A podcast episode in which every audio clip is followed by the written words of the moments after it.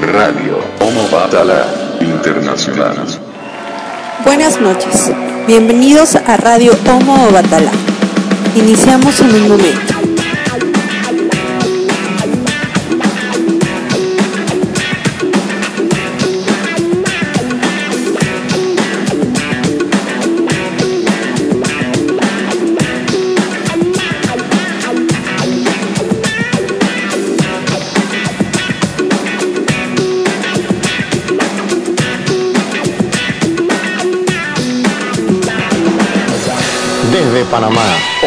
Radar Internacional Radio te da las buenas noches.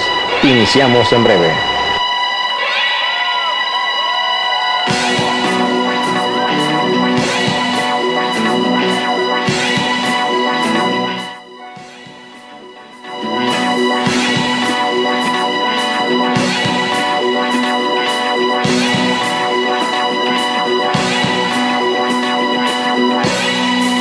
Listening Radio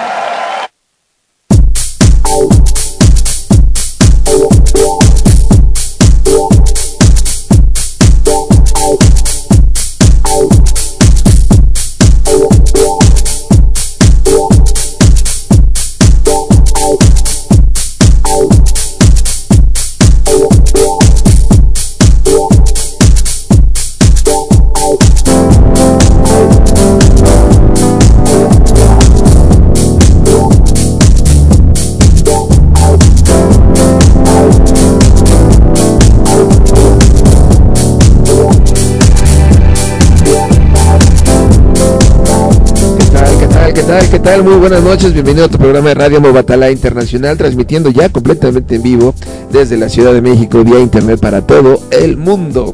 Y bueno, bienvenidos en esta en esta noche del 22 22 de enero ya del 2021. Yo le llamo, yo le denomino 2021. Le quiero dar las gracias a todas las personas que nos hacen favor de acompañarnos en las redes sociales y por supuesto ya tenemos ahí en, en la red social de eh, Twitter arroba santería-h tenemos a eh, nuestro amigo Alet que ya en el, en, el, en el Twitter nos está dando like y ya está ahí eh, haciendo un retweet de lo que estamos el día de hoy iniciando en esta noche con el tema de Maferefu Olokun.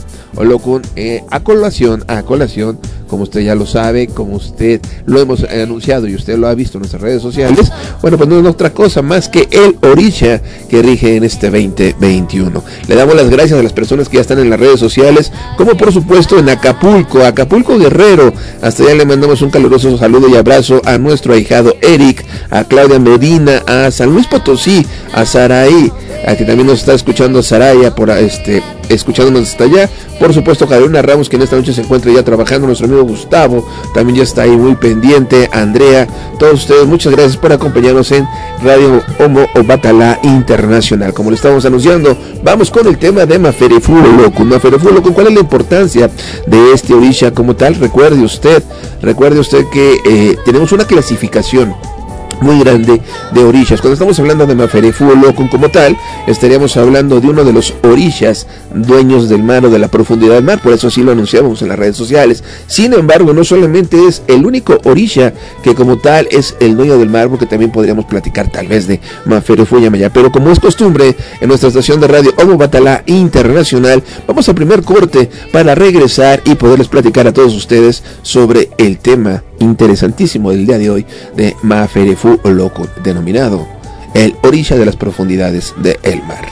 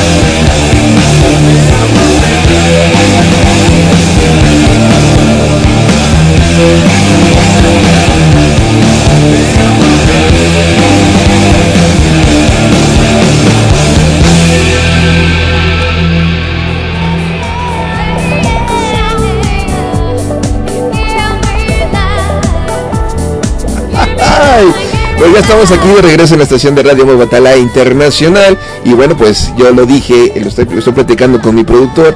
¿Qué les parece si vamos con todo en esta noche de conocimiento para hablar acerca del Orishama Ferefu Olokun? Por supuesto, ya también quiero mandar un saludo hasta Querétaro a Dulce Barajas, que ahí se encuentra. Va a pasar ahí aproximadamente pues un mes, 30 días. Se nos fue esta semana para allá. Le dejamos todo el H, todo el ID para que este pues Toño, Toñito, Toñito, Toñito dejado salga adelante y pronto lo vuelva a ver con esa sonrisa tal cual se fue y eh, estrechar su mano. Por supuesto las oraciones y toda la bendición de los orillas para todos ustedes y por supuesto también para la familia Barajas que ya todos ustedes ahí también están sintonizando en esta noche y por supuesto también aquí en la Ciudad de México vamos con mi compadre Saúl que ya nos está escuchando también por Homo Batalá internacional. Y en este momento acaba de entrar aquí un Twitter que acaban de marcar como like en nuestras redes sociales de arroba santería-h. Y por supuesto ya tenemos ahí de nueva cuenta a mi querido amigo Alet que nos contesta nuestro Twitter diciéndonos gracias y budo. Bueno, no más que no hay más que hablar para poder entrar completamente a abordar el tema de este orilla, el orilla de hoy, dueño de las profundidades del mar. Sin embargo, bueno, nos gustaría hacer un pequeño esquema para poderlo entender eh, eh, detalladamente cómo es que lo estamos clasificando. ¿Por qué? Porque de acuerdo, de acuerdo tal vez a unas enseñanzas, de acuerdo tal vez a una ideología yoruba, estaríamos tal vez, insisto, y tal vez en un momento dado hablando de que el, el, el universo, la mitología yoruba es muy compleja y de esta manera podríamos decir entonces que para algunas tendencias, Manfere Fútbol Loco no es otra cosa más que un camino de Yamaya. Y esta, y esta, esta aseveración, esta teoría, se defiende tanto en el, en el hecho de hablar de que ambos tienen los mismos fundamentos. Yo diría error. No los mismos tienen los mismos fundamentos. Tendrán tal vez en el mismo número. Sin embargo, no son los mismos fundamentos. Sí hay una gran diferencia como tal. Punto y aparte. Hablaríamos también de una segunda tendencia, de una segunda teoría, en donde nos dicen que por su importancia, eh, por sus atributos que tiene el Orisha Maferefu o Lokun, bueno, pues no, no es otra cosa más que eh, realmente un Orisha que en un momento dado merece esa importancia para efecto de poderlo entender y por lo tanto se desglosa un complejo estudio en relación a este Orisha. Nosotros, como ya es costumbre en su estación de radio Mobatala Internacional, eh, en, comenzamos para eh, poder ubicar a un orisha en la clasificación eh, que esta misma clasificación es la que hacían en un momento dado en el pueblo Iyeife. Y por ello podríamos platicar a ustedes que tenemos orishas de la, de la naturaleza, tenemos orishas de la maternidad. Y aquí de nueva cuenta, en la, en la, en la semana pasada, platicábamos eh, en relación a una tal vez confusión en donde se llegaba se llegó a publicar a colación de la letra del año Lizeth me preguntaba que este y también por ahí mi productor Fausto Fernández también lo platicó en relación a que el origen de la maternidad como tal es Ochun. Sin embargo y investigándolo investigándolo no no porque no conozcamos el, tema, sino insisto, porque es una complejidad muy grande de orillas dentro de lo que es la mitología yoruba. Imagine usted, alrededor de 428 orillas, y por lo tanto, entonces, a lo largo de la, de la historia, como va evolucionando la historia del hombre, la historia de la mitología se va añejando, y de esta manera, pues tal vez exista una confusión. Sin embargo, nos dimos a la tarea de sumergirnos en ese conocimiento de eh, libros que tenemos de filosofía de pataquís, de historias. Y bueno, de todas maneras, dentro de la clasificación de los orillas de la maternidad, encontramos a Yamaya. Y Yamaya, si, nosotros seguimos so, sosteniendo que efectivamente Yamaya es este orilla de la maternidad. ¿Por qué lo estamos nombrando? Bueno, porque, e insisto, ese paralelismo, esas teorías establecen que Olokun es uno de los caminos de Yamaya. Sin embargo, insisto, de acuerdo al cuadro de la clasificación del pueblo Ijeife, hablaríamos entonces de que existen deidades superiores, superiores o deidades que tienen una consagración, digamos, infinita y por lo tanto estaríamos a la altura de un este Olofin, por ejemplo, ¿no? Y prueba de ello, ahí dentro de esa clasificación tenemos a Obatalá. Seguimos avanzando, los orígenes de la naturaleza, tenemos a, Osaín, por nombrar algunos, y cuando hablamos de la maternidad y por qué forzosamente lo explicábamos, por esa diferencia en relación a Yamaya y Olokun, en donde como tal Yamaya no es otra cosa más que el origen de la maternidad y es la teoría que seguimos sosteniendo. Sin embargo, si usted tiene un conocimiento completamente diferente, está en desacuerdo con nosotros, insisto, los, los micrófonos están abiertos para ustedes. Lo único que tiene que hacer es mandarme un Twitter a arroba santería-h y con todo gusto el día de hoy podríamos abrir micrófono para que usted expusiera su teoría. Dentro de esta clasificación seguimos avanzando y tenemos a los orillas de las aguas. Y dentro de esas orillas de las aguas, ahí encabezando en primer lugar tenemos a Ochun y en tercer lugar tenemos a Olokun. Por lo tanto, en, ahí está la diferencia porque podríamos hablar Yamaya maternidad, Maferefu Olokun viene siendo el orisha de las aguas. Desde este punto de vista, si hablamos ya, entendemos ya que Olokun lo podemos meter dentro de esta clasificación de los orishas de las aguas, bueno, lo importante ahora entonces es entender cómo ese orisha en un momento dado, como tal, se gana ese nombre de el padre, vamos a llamarle el dueño del océano cuando en un momento, perdón, cuando en un momento tendríamos, teníamos entendido que tal vez Maferefu Yamaya era precisamente eh, la dueña del mar, la que tenía ese título como dueña del mar. Bueno, eh, insisto, ahí están las redes sociales por si usted quiere intervenir, hacer alguna aportación, eh, con todo gusto. Cuando estamos hablando de este orisha, de ese o locun, eh, lo primero que debemos entender, insisto, es el orisha del mar. Es uno de los orishas de las aguas. Aguas dulces. Recuerde usted que dentro de la santería tenemos esta dualidad de las aguas dulces y las aguas saladas. De esta manera, Olokun es el dueño del océano. Su primera característica como tal es que es andrógeno y en ocasiones se le representa mitad hombre y mitad pez. Eh, de alguna manera, eh, estamos hablando de una y este digamos indefinidad en relación a cómo lo podemos nosotros sincretizar o cómo nosotros lo podríamos representar. ¿Por qué? Porque existen algunos pataquís en donde nos dicen, por ejemplo, ejemplo, un paralelismo, si habláramos de ese Maferofu Batalá, lo encontraríamos una persona grande, un orisha grande, grande de edad, un orisha fuerte, eh, canoso, barbudo, eh, y por lo regular siempre con vestimentas blancas. Eh, cuando estamos hablando de un Maferefu o Locon como tal, Maferefu o Locon se caracteriza, se caracteriza porque cubre con, cubre con una careta su rostro. Entonces por ello estaríamos hablando de una indefinidad para efecto de poderlo describir cuál sería eh, de acuerdo a la mitología yoruba, cuál sería su verdadero rostro como tal. Sin embargo, ya sea que sea invocado mediante un toque de tambor, ya sea que en un momento dado se puede hacer una, eh, eh, podríamos tal vez bajar ese santo que en un momento dado montara a uno de sus hijos y bueno, también aquí se, ha establecido, se dicen los pataquís, que cuando Mafere, eh, o Locum baja, pues viene enmascarado. Por lo tanto, insisto, es muy difícil de poder en un momento dado describir cuál es su verdadera fisionomía. Y bueno, se ha clasificado como una de las deidades poderosas y terribles y sumamente misteriosas. Misteriosas, podríamos decir, porque vive en las profundidades del mar.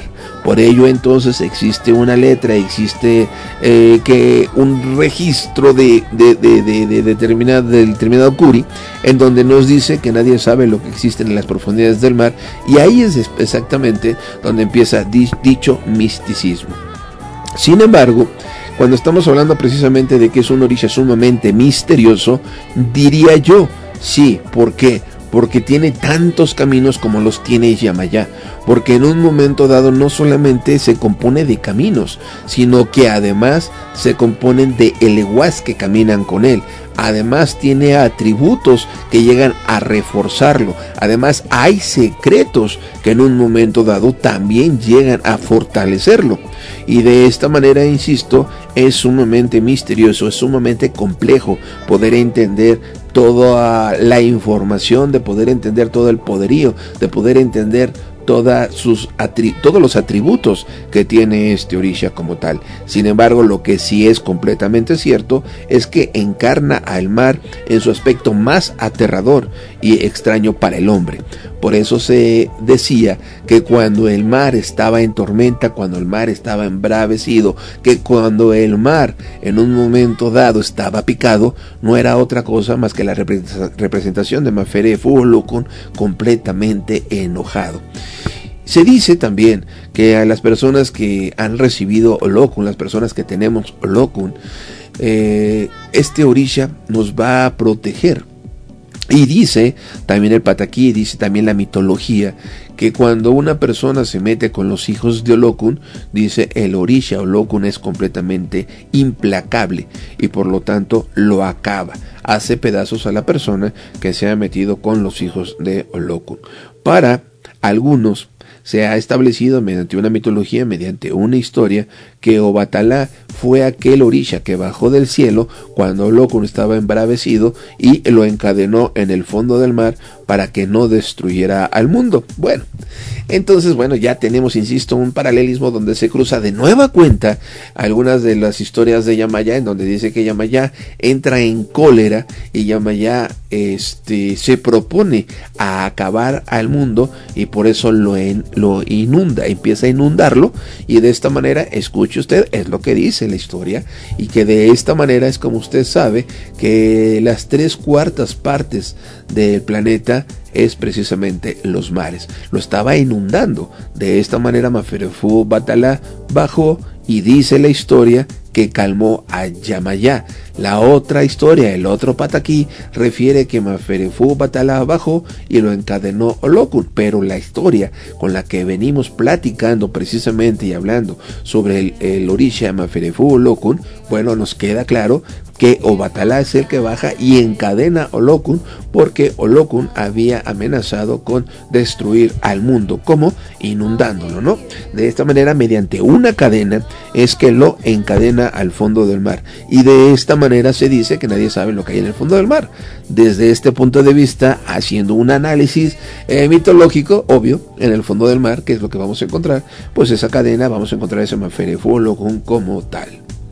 Ahora, desde otro punto de vista, para efecto de lo que es su estudio, para efecto de lo que es su, consagración, bueno, pues aquí ya tenemos dos tendencias, ¿no? Una tendencia en donde en tierra de Ifá se puede entregar un holocun y en tierra de Ocha se puede entregar un holocun. La diferencia del holocun de la tierra de Ifá es que este no contiene agua dentro de su vasija y, la, eh, y en tierra de Ocha este holocun dentro de su vasija contiene agua. Por supuesto, si estamos hablando de que holocun es el orisha del mar, bueno, pues entonces nos queda claro que el agua que encontramos dentro de su vasija, dentro de, tu, de su tibor, pues es agua de mar como tal. Y podríamos también decirles a ustedes que de acuerdo eh, algunos especialistas y también de acuerdo a algunos odúenes, podríamos decir que esta representación del Ocha se puede, la podríamos encontrar de distintas formas, de distintas maneras, pero en esencia, al momento de destapar un tibor, debemos nosotros de conocer cuáles son esos fundamentos y por supuesto cuál es la carga que hace la diferencia con lo que viene siendo el Orisha Maferefu Yamaya, ya sea, insisto, que se haya entregado en tierra de Ifá o se haya entregado en tierra de Ocha. Pero, pero, si estamos hablando, si estamos hablando de que todo esto viene a colación de una mitología yoruba, y si en un momento también estaríamos hablando que el pilar, el, la, punta, el, la, punta, de lanza de ese conocimiento, la piedra angular de ese conocimiento es el reinado de Iyeife, debemos de recordar entonces que el reinado de Iyeife como tal se compone de distintos pilares culturales, como lo es eh, los pueblos que estaban dentro de la cuenca del río Hoyo, como lo viene siendo algunos pueblos que se encontraban a lo largo del río el Nilo, como pueden ser algunos pueblos que se encontraban dentro de las tierras de Ogun, y de esta manera se empieza a unificar. Cuando se empieza a unificar todo este pueblo y crece, nace y conocemos el reinado de Iyeife, bueno, es un es una mezcolanza de tendencias como lo es la tierra de Ifá, como la tierra de Ocha, como la tierra de Quimbiza, como la tierra del Palo, como la tierra del Palo Mayombe y por supuesto la tierra del Langulero. Tal vez usted me podría decir que es lo mismo, estamos hablando de lo mismo. No, cada uno tiene una característica completamente diferente. No podríamos hablar que es lo mismo el Palo Mayombe que la regla Quimbiza. Desde este punto de vista, oh sorpresa, podríamos decir y esto va para mi, para mi productor Fausto Fernández, el cual tiene su cápsula que más adelante la vamos a escuchar. Este reto, reto como lo hemos hecho siempre en nuestros programas de Radio Batalla Internacional. Yo diría que como tarea le dejaremos a nuestro productor que nos diga eh, en, tierra Quimbisa, en Palo Mayombe, el palo, este, eh, en, tierra Palo, si eh, Olocum como tal lo podríamos encontrar cuál es su significado, cuál es su nombre y a grandes rasgos tal vez cómo se invoque cuáles serían sus cargas, ¿no? ¿Por qué? Porque si en un momento dado estaríamos hablando de que este Maferefú Locum como tal proviene precisamente de estas tierras hoyo, bueno, pues por supuesto entonces deberá de encontrarse un vestigio ahí para poderlo entender, para poderlo eh, este, representar dentro de lo que viene siendo este tipo de tierras, ¿no? Y también le podría decir a usted que, muy importante, aquí, aquí le voy a platicar un poquito de esos secretos, nada más para que sepa eh, el hecho de que yo digo que, si usted tiene a Olokun, sí, que bueno, ya se recibió, ya está el orilla, tal vez se recibió el año pasado, el año antepasado, ya está, pero de acuerdo a la letra del año, de acuerdo a la letra del año, ese Maferefu Locum como tal, eh, yo diría que se debería de reforzar, yo diría que se debería de tirarle el lobby para saber, para saber cómo va a caminar con la letra del año 2021, la letra del año cubana. Y por ello entonces nada más le voy a platicar así a grosso modo, a grosso modo, ¿por qué? Porque esa es tarea de su padrino, ¿no? que en un momento dado este, eh, eh, hunde, hunde en, ese conocimiento que le va a usted a transmitir. Cuando estamos hablando de ese loco, recuerde usted, apréndaselo bien. Vive con dos espíritus que lo van a acompañar y estos dos espíritus son llamados Somugaga y Akaro. Sumugaga y Akaro. Estos, como tal, aquí tenemos otro problema porque estos dos secretos, estos dos espíritus como tal, en algún momento podríamos decir que son caminos de Ochun. Y si son caminos de Ochun, ah, entonces, o si usted tiene secretos de Ochun, bueno, podría usted abrir su tibor, su supera, sacar estos secretos, y si tiene usted Olokun, ah, entonces va a entender ¿A qué nos referimos cuando nosotros decimos que con Olokun viven dos espíritus? Insisto, Gaga y Ácaro. Si me lo permite, vamos al primer corte de este programa de Radio Mobatala Internacional. Ahí usted ya tiene nuestro, nuestro Twitter de arroba santería-h para efectos de que, eh, bueno, pues nos haga en algún momento dado nos haga conocimiento de que eh, si está de acuerdo o no está de acuerdo con lo que estamos platicando en el día de hoy, si en algún momento como tal nos dice que tal vez existe una postura completamente diferente que a lo mejor la pasamos por alto o que estamos en contradicción a la misma, adelante por favor, ahí está el micrófono, ahí está el Twitter para que nos los haga saber. Mientras nosotros los vamos a dejar, nosotros los vamos a dejar con algo. ¿Qué le parece? Vamos a los, a los 80 y regreso porque me pidieron una canción. Mi compadre Saúl me pidió una canción y con todo gusto, eh, con todo gusto se la ponemos en el siguiente corte. Eh, ya tenemos programado esta de los años 80 que también estoy seguro que le va a gustar a mi compadre Saúl Melo. Y dice, vámonos.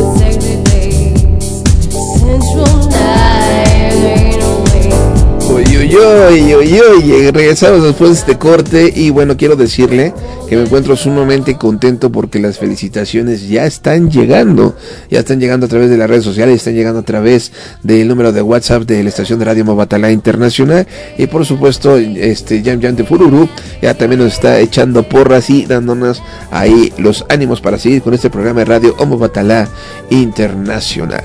Les decía yo, les decía yo porque ya mi productor Fausto Fernández ya aceptó el reto para platicarnos en relación a el camino de este Maferefú Locum, tal vez si se llega a conocer dentro de Regla Quimbisa, dentro de Palo, de Palo Monte, Palo Mayombe. Y bueno, como característica, como característica de esta estación de Radio Movata, la internacional, que ya tenemos, no sé, tal vez le calculo pues igual, ¿eh? más de seis años ya transmitiendo, más de seis años ahí incursionando precisamente en dar a conocer nuestra hermosa religión yoruba.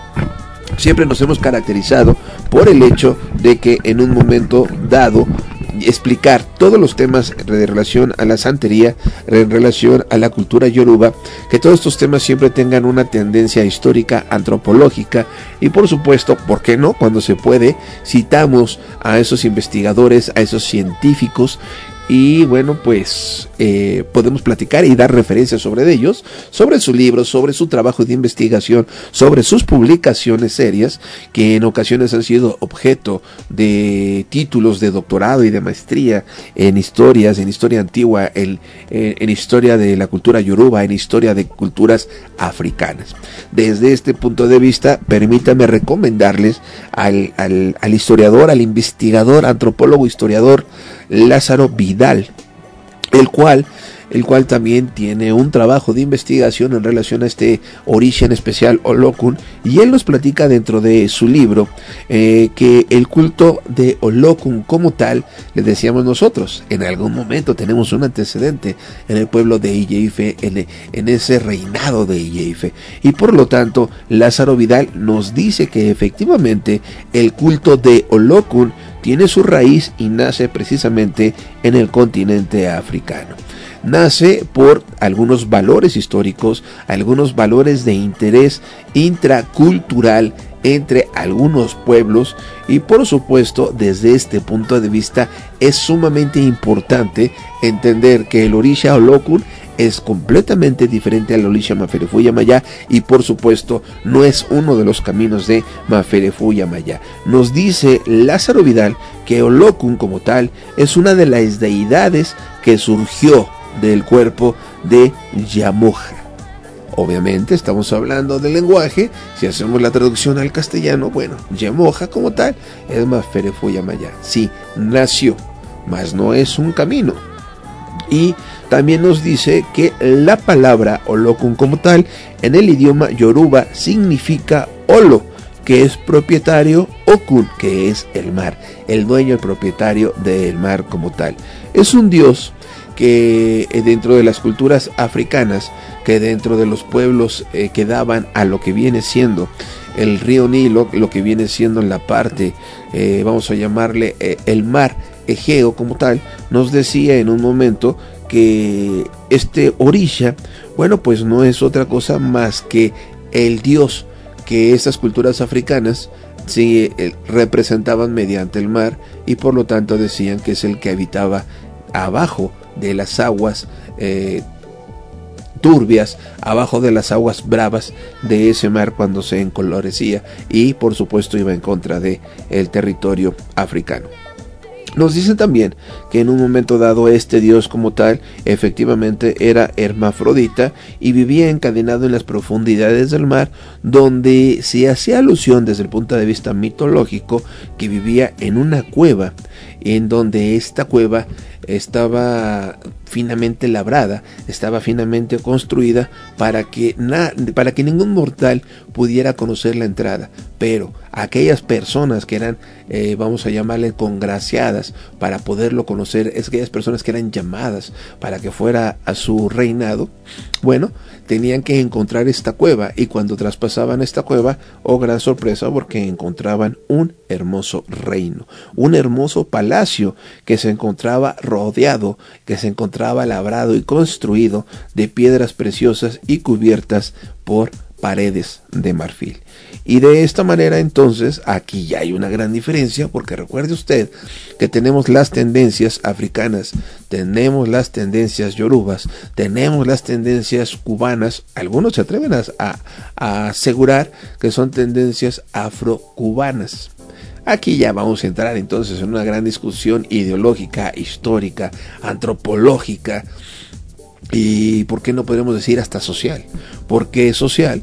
Porque debemos de recordar que Cuba en un momento dado es eh, poblada, en un momento dado es considerada también una, eh, pues una provincia, una, una, una yo no quería decirle, yo no quería decir que pertenecía a la corona española, pero tengo que decirlo. Este, yo quería darle un poquito más de, importancia, un poquito eh, connotación de soberbia y eh, de acuerdo a, su, a sus orígenes, a sus raíces, pero bueno, de alguna manera, al igual que México, eh, dependía de la corona española, Cuba, al igual que México, dependía de esa corona española.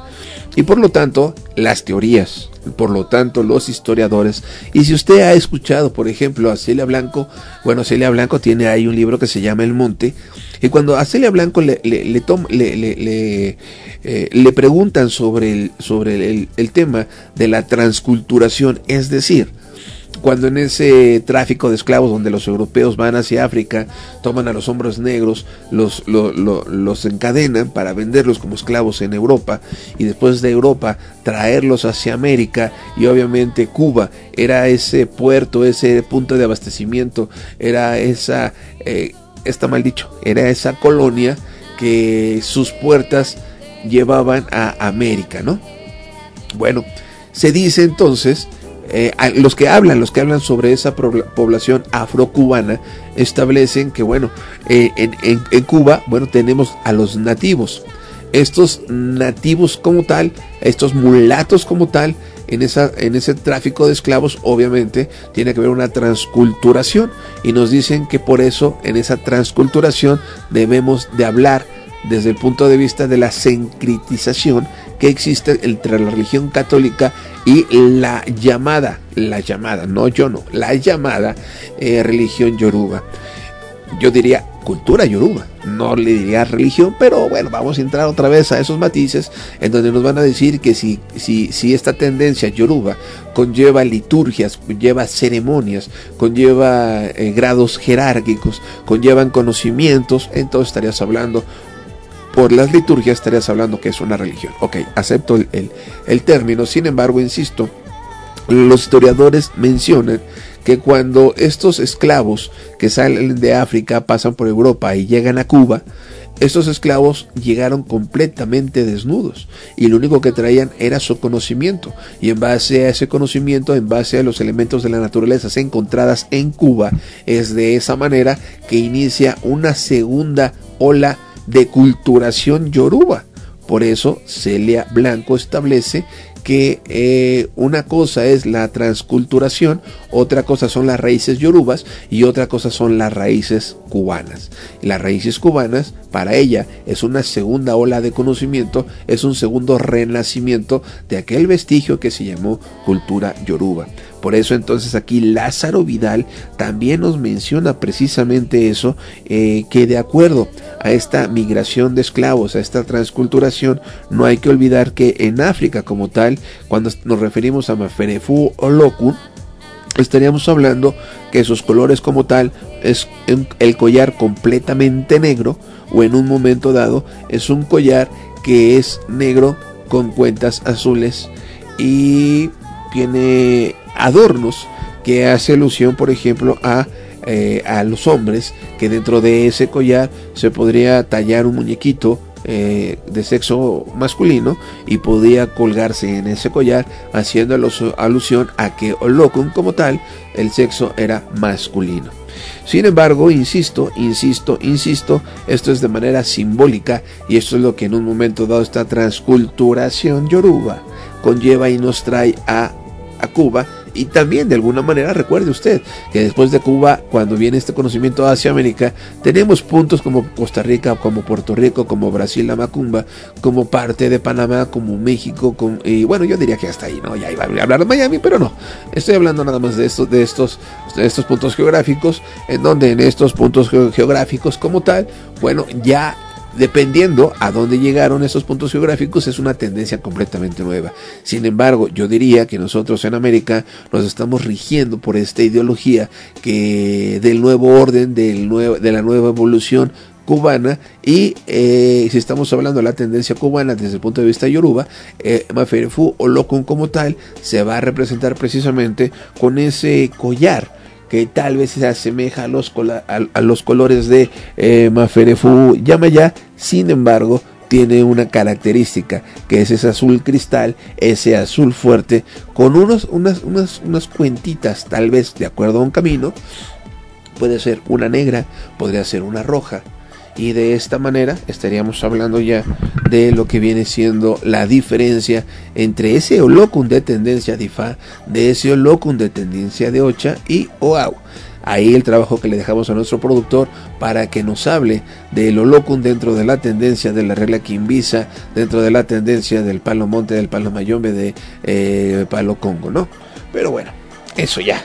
Y cuando, cuando entremos a la cápsula de mi productor Fausto Fernández, bueno, él tendrá ya la oportunidad de poder hablar sobre lo que es este, pues esta tendencia regresando con la, con la secretización que se le hace, está mal dicho, pero regresando con este punto de vista desde de, los africanos, estaríamos hablando de que eh, algunos países, como lo que hoy día se conoce como Nigeria, como fue también eh, Lagos, por ejemplo, estaríamos hablando de que en estos dos eh, puntos geográficos, el pueblo es la parte norte de, de, ese reinado que yo le platicaba del reinado Iyeife.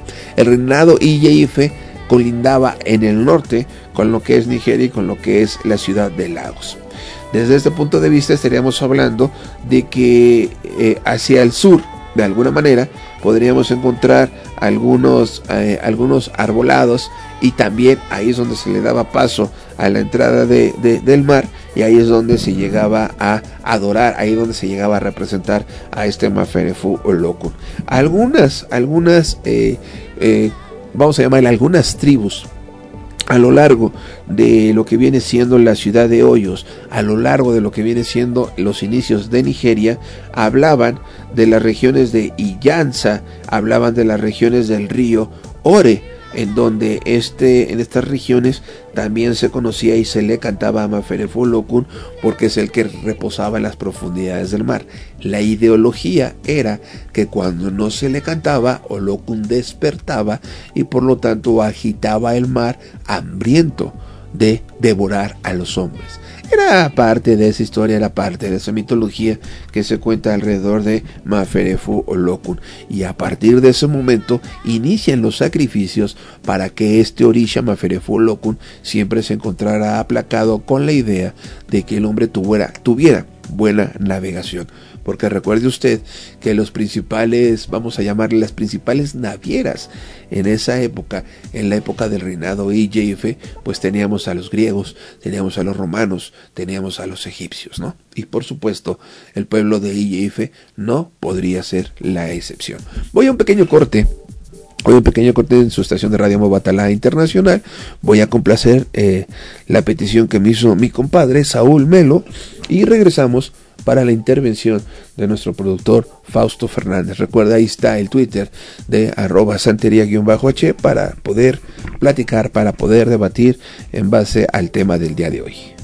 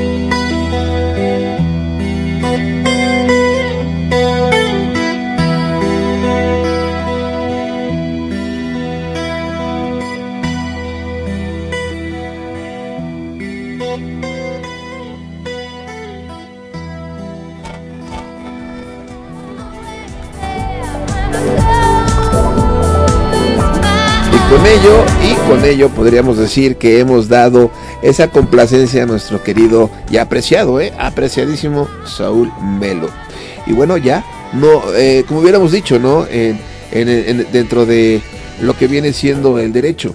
En derecho se dice que no hay plazo ni término que no se cumpla. Y por lo tanto, damos la bienvenida a nuestro productor y director, Fausto Fernández, que ya lo tenemos en el micrófono para ustedes. Mi querido señor productor, muy buenas noches, ¿cómo está? A sus órdenes. ¿Cómo está, señor locutor? Antonio, hermano mío, como siempre, con muchísimo gusto te saludo y saludo también a toda la audiencia de Radio Mobatalá Internacional que semana a semana nos acompaña. Y que bueno, pues el día de hoy hay un tema muy importante a tratar, que es precisamente Maferefun Olokun, este orisha, que es el orisha rector de este año 2021, un orisha con características muy importantes y que bueno, pues también da sus características, pues va a determinar eh, de cierta forma cómo va a estar transcurriendo este año. Es un orisha, como tú comentabas hace, hace un momento, un orisha eh, pues andrógino de alguna manera, porque pues se, se, se identifica tanto como hombre como mujer.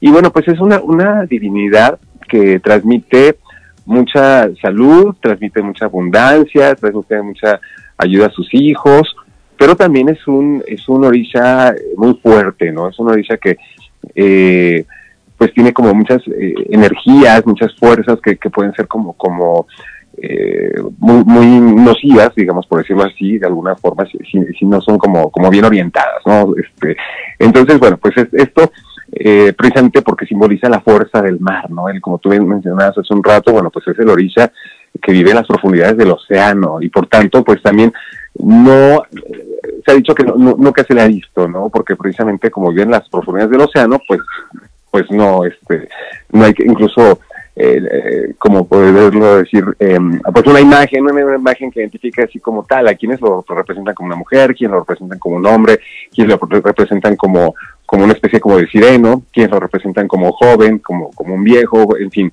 porque realmente no hay como una imagen muy determinada como se ve con otros orishas, ¿no? Precisamente por lo mismo, porque vive en las profundidades del océano y bueno, pues es, es una eh, eh, divinidad muy enigmática, ¿no?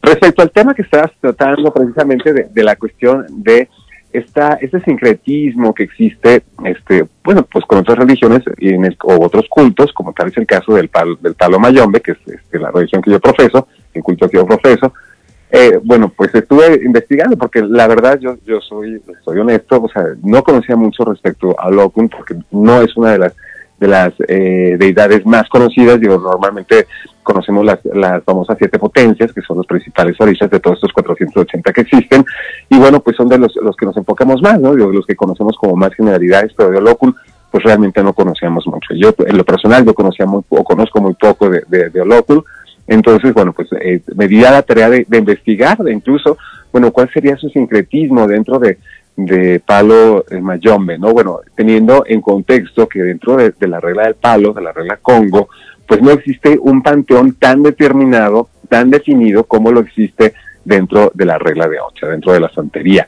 En palo eh, mayombe, pues no existe como tal. Volvemos a lo mismo. Hay también en pungus, que son los el sincretismo de los orishas, que sí son como muy definidos, que también son como los más conocidos, pero en el caso de, de este, hay como, como mucha ambigüedad, mucha ambigüedad por lo mismo de que es una, un- es una divinidad muy enigmática y en lo que respecta al palo mayombe, pues yo podría, yo desde mi misma opinión, desde todo lo que he estado investigando, incluso cuando empezó este año para, para al saber que él era el origen- el origen del rector, pues para saber cuál sería su sincretismo dentro del palo mayombe, pues me puse a investigar, ¿no? Y pues precisamente lo que encuentro yo como más cercano, como más cercano, aunque no lo, no lo es como tal, pues sería Calunga, sería, o Malango, ¿no? Que es este, el sincretismo de, de eh, Madre de Agua, ¿no? De, de Yemayá, precisamente por, por esto, e incluso por lo que tú decías en su momento, que mucha gente dice que Olokun es uno de los múltiples caminos de Yemayá, e incluso, incluso, hay quienes dicen que no se puede coronar este Olokun, que lo que a quien corona, cuando corona santo, coronas a Yemayá en uno de sus caminos, que es Olokun. Entonces, siguiendo esta teoría, pues precisamente el sincretismo que podría de alguna forma como, como ser como más cercano a la figura de, de Maferefun Olokun, pues sería Calunga, sería este o, malango o, madre de agua o, este eh, bueno tiene, tiene muchos otros nombres no recuerdo este mamba en fin tiene tiene tiene varios varios varios nombres ¿no? entonces este yo es- es- ese sería como como el sincretismo que pudiera yo yo encontrar ¿no?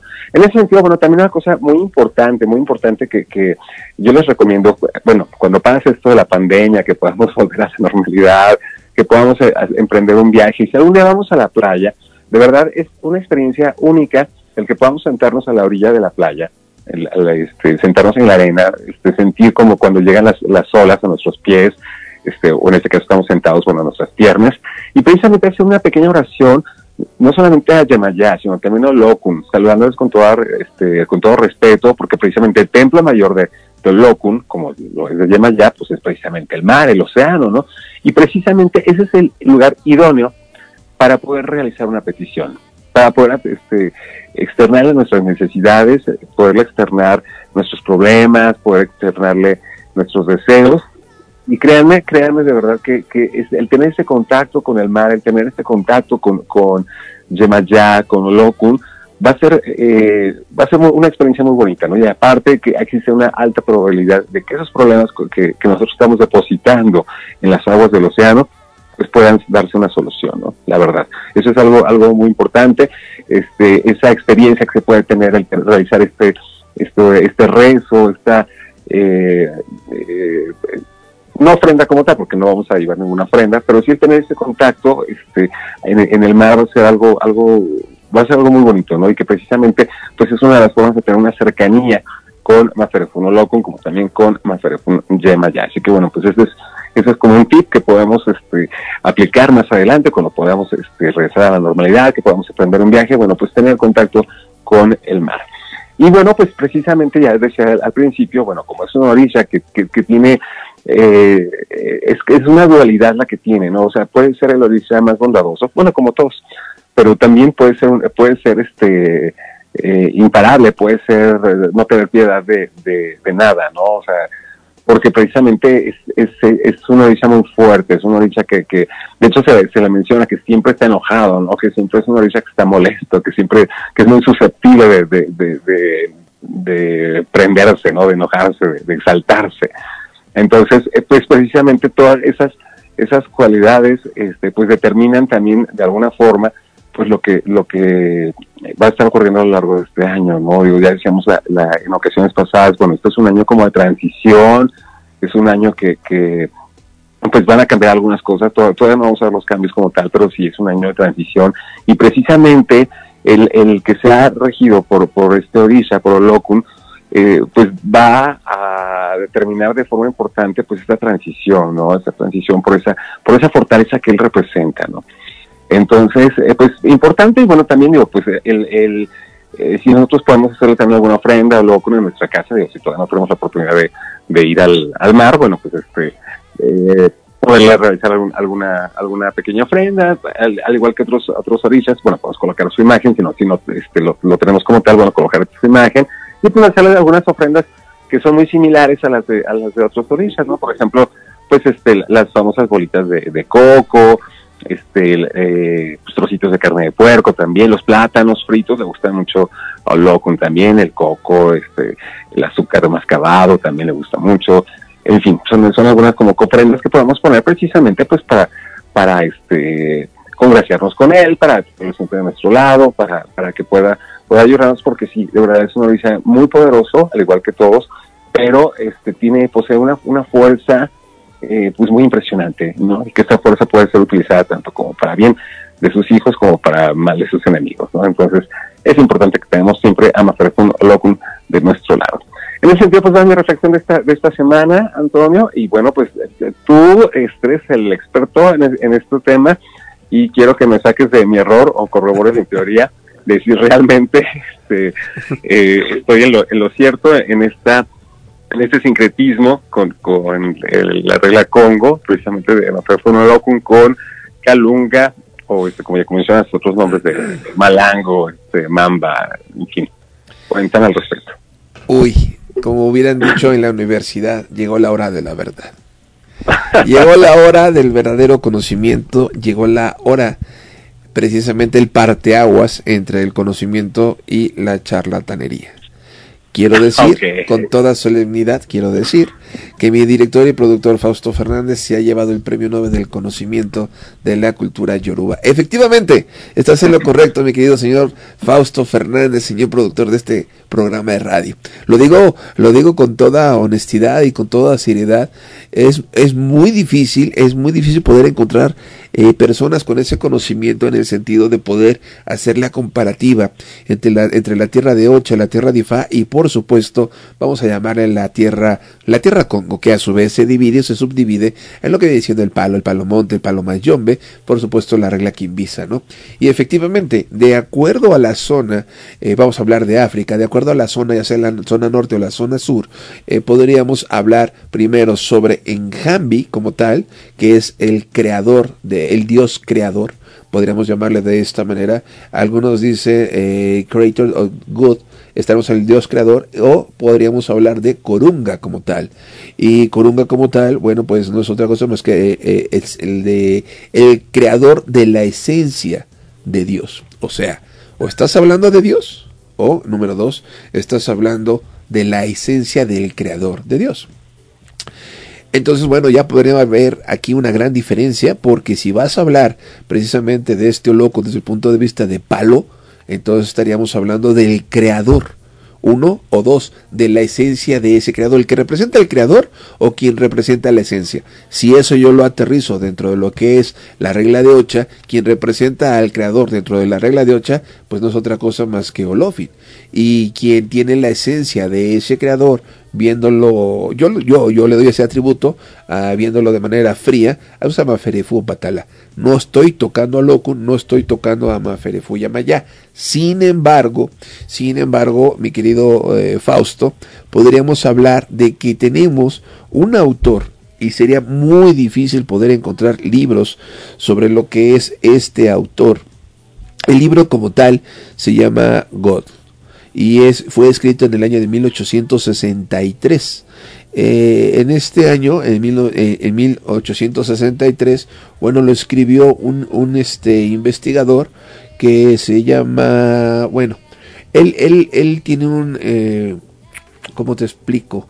Eh, él, él, no da a conocer su nombre porque en un momento dado como tal, él es un científico. Entonces en una comunidad científica no podrías hablar de un hombre y por lo tanto tiene un... Eh, se llama, eh, corrígeme, Fausto, ¿es ana, anagrama? Sí, anagrama. Ajá. Exactamente. Sí, sí. Y desde este punto de vista, él, él se, se nombra, se autonombra Omomborongamba. Omomorongamba como tal. Y su, y su libro, mejor dicho, vamos a hablar, que es una publicación que se, se, se, se llevó a cabo en el African Mythology, de, habla sobre el panteón africano. Si te estás dando cuenta, panteón africano igual para mí, igual así como tú lo mencionaste, panteón yoruba. Pero él habla de una mitología. Según él, la mitología se deposita y descansa en el panteón africano. Sin embargo, eh, también él nos comenta que en alguna ocasión estaríamos hablando de Jambin, estaríamos hablando de Jambimbing, estaríamos hablando de Enjambi y, y ahí donde tú estás tienes toda la razón sobre Kurunga. Sin embargo, como ya lo mencionabas, eh, más eh, de alguna manera más un poquito más compleja, nos dice que es un estudio que es una atención, una alabanza que le hace a este Enjambi como tal o Mokuro como tal en el, en el sur de África o en el norte de África, desde el punto de vista de la tierra del Congo, porque es un orisha sumamente respetado. Y como es sumamente respetado, muy pocas personas tienen esa capacidad de poderlo invocar. Insisto y regreso, tal vez aquí es en un momento dado en donde estamos rayando, tal vez, no sé cuáles fueron los motivos de sustentar esa teoría, en donde estás rayando en los momentos en donde dices, el creador de Dios, entonces ya estás hablando del creador de Dios, no de Dios como, como el ente del universo creador. Estás hablando de alguien más, alguien superior por esa, por de, dentro de la potestad de Dios, o aquel que tiene la esencia de Dios. eh, te das cuenta, tengo una trilogía ya, como también se maneja dentro de la religión, eh, eh, dentro de la regla de Ocha, en donde tú estás hablando de Dios Padre, Dios Hijo, Dios Espíritu, estás hablando de una Trinidad. Pero insisto, insisto y sigo insistiendo y si lo sigo diciendo de esta manera, recalcándolo de esta manera, que solamente algunas tribus como tal hablaban precisamente de este eh, orisha o locun. Algunas tribus, como ya lo decíamos, eh, en las cercanías de, la, de, de, de las ciudades de, Lagos y por supuesto lo que hoy día conocemos como, como Nigeria, estas eh, se conocía como Igbo o y de acuerdo a sus fundamentos son completamente diferentes. Lo entiendo por ser la tierra, lo entiendo por ser la tierra Congo, lo entiendo por ser la tierra de la tierra, la tierra, la tierra Ocha, pero sin embargo estamos hablando de esencias de Dios, estamos hablando de creadores superiores a Dios, pero no estoy hablando de esencias de mar o esencias de agua.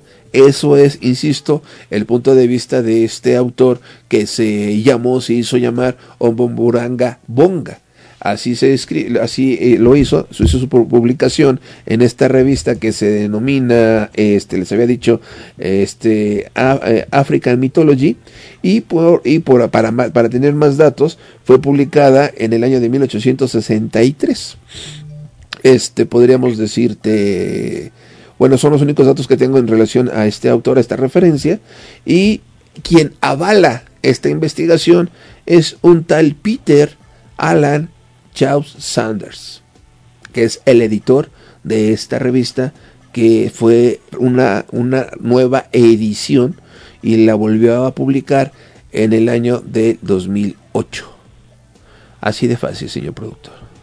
Excelente, excelente. No, pues digo, ya complementaste, más bien este, todo esta, complementaste toda esta, eh, teoría, precisamente que estaba yo, yo tratando de, lucubrar y que, bueno, pues precisamente, eh, como bien mencionas, bueno, pues es, es, es, un, es, una idea muy compleja, ¿no? Y que, bueno, pues también para, para encontrar ese sincretismo como tal, incluso eh, para encontrar el sincretismo dentro de la religión católica, como se hace también con el caso de muchos orillas, que hay un sincretismo eh, muy cercano con, algunos de los santos católicos, pues también está difícil encontrar también ese sincretismo este, de, de precisamente dentro de la religión católica, como también, bueno, encontrarlo directamente, como sucede en el caso de, de otros orillas, ¿no? De otros orillas que, que sí, bueno, son eh, muy identificables dentro de, la regla Congo, que son muy identificables dentro de la religión católica, este, que son muy, muy este, identificables dentro del, del el panteón vudú, por ejemplo, también. Este, en el caso de Locum, pues sí, es, es, un poco complejo, ¿no? Y sí hay que recurrir a toda esta parte filosófica para poder tener un contexto mayor, ¿no? Para poder tratar de encontrar, este, pues una, la equivalencia de una, de una fuerza este, similar o de una deidad similar a la que posee Olocum.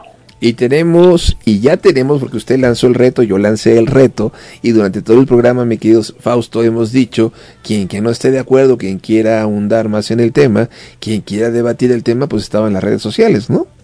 Por supuesto. ¿Y por qué supuesto. crees, mi estimado señor productor? Cuéntame. Ya apareció. Y ya tenemos aquí a nuestro amigo Alex, es decir, si usted quiere checarlo, arroba franco con K guion bajo Alex.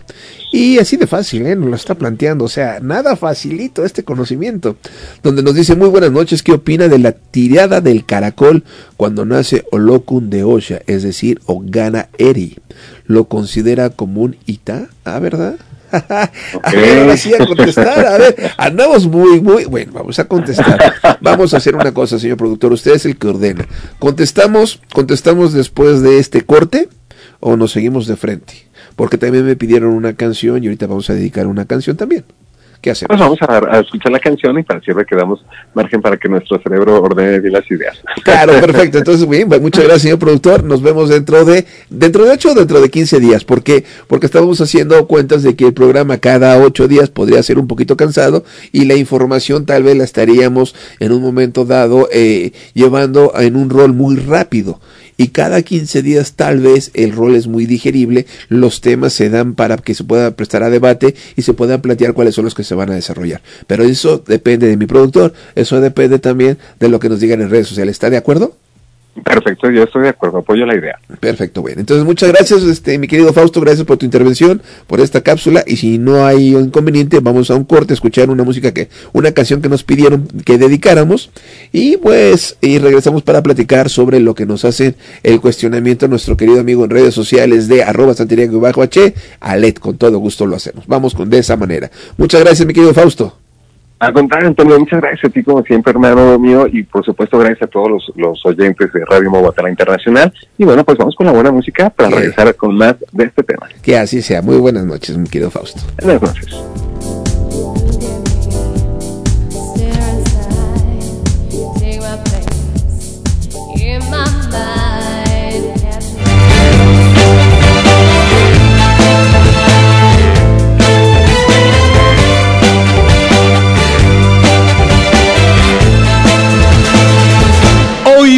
Para mí es un día especial, hoy saldré por la noche. Podré vivir lo que el mundo nos da cuando el sol ya se esconde. Podré cantar una dulce canción a la luz de la luna y acariciar y besar a mi amor como no lo hice nunca. ¿Y qué pasará? ¿Qué misterio habrá? Puede ser mi gran noche. Y al despertar ya mi vida sabrá algo que no conoce. Era, era, era, era, la, la, la, la, la, la, la, la, la. Pa pa pa para pa para para pa pa para Caminaré abrazando a mi amor por las calles sin rumbo. Descubriré que el amor es mejor cuando todo está oscuro. Y sin hablar nuestros pasos se irán a buscar otra puerta que se abrirá como mi corazón cuando tú te me acercas. ¿Y qué pasará? ¿Qué misterio habrá? Puede ser mi gran noche. Y al despertar ya mi vida sabrá algo que no conoce. Pa pa para ra, pa para ra, ra, pa para para pa. La, la, la, la, Será, será esta noche ideal que ya nunca se olvida. Podré reír y cantar y bailar disfrutando la vida. Olvidaré la tristeza y el mal y tanta pena del mundo. Y escucharé los violines cantar en la noche sin rumbo. ¿Y qué pasará? ¿Qué misterio habrá? Puede ser mi gran noche. Y al despertar ya mi vida sabrá algo que no conoce. Ay, ¿qué pasará? ¿Qué misterio habrá? Puede ser mi gran noche. ¿Y qué pasará? ¿Qué misterio habrá? Puede ser mi gran noche.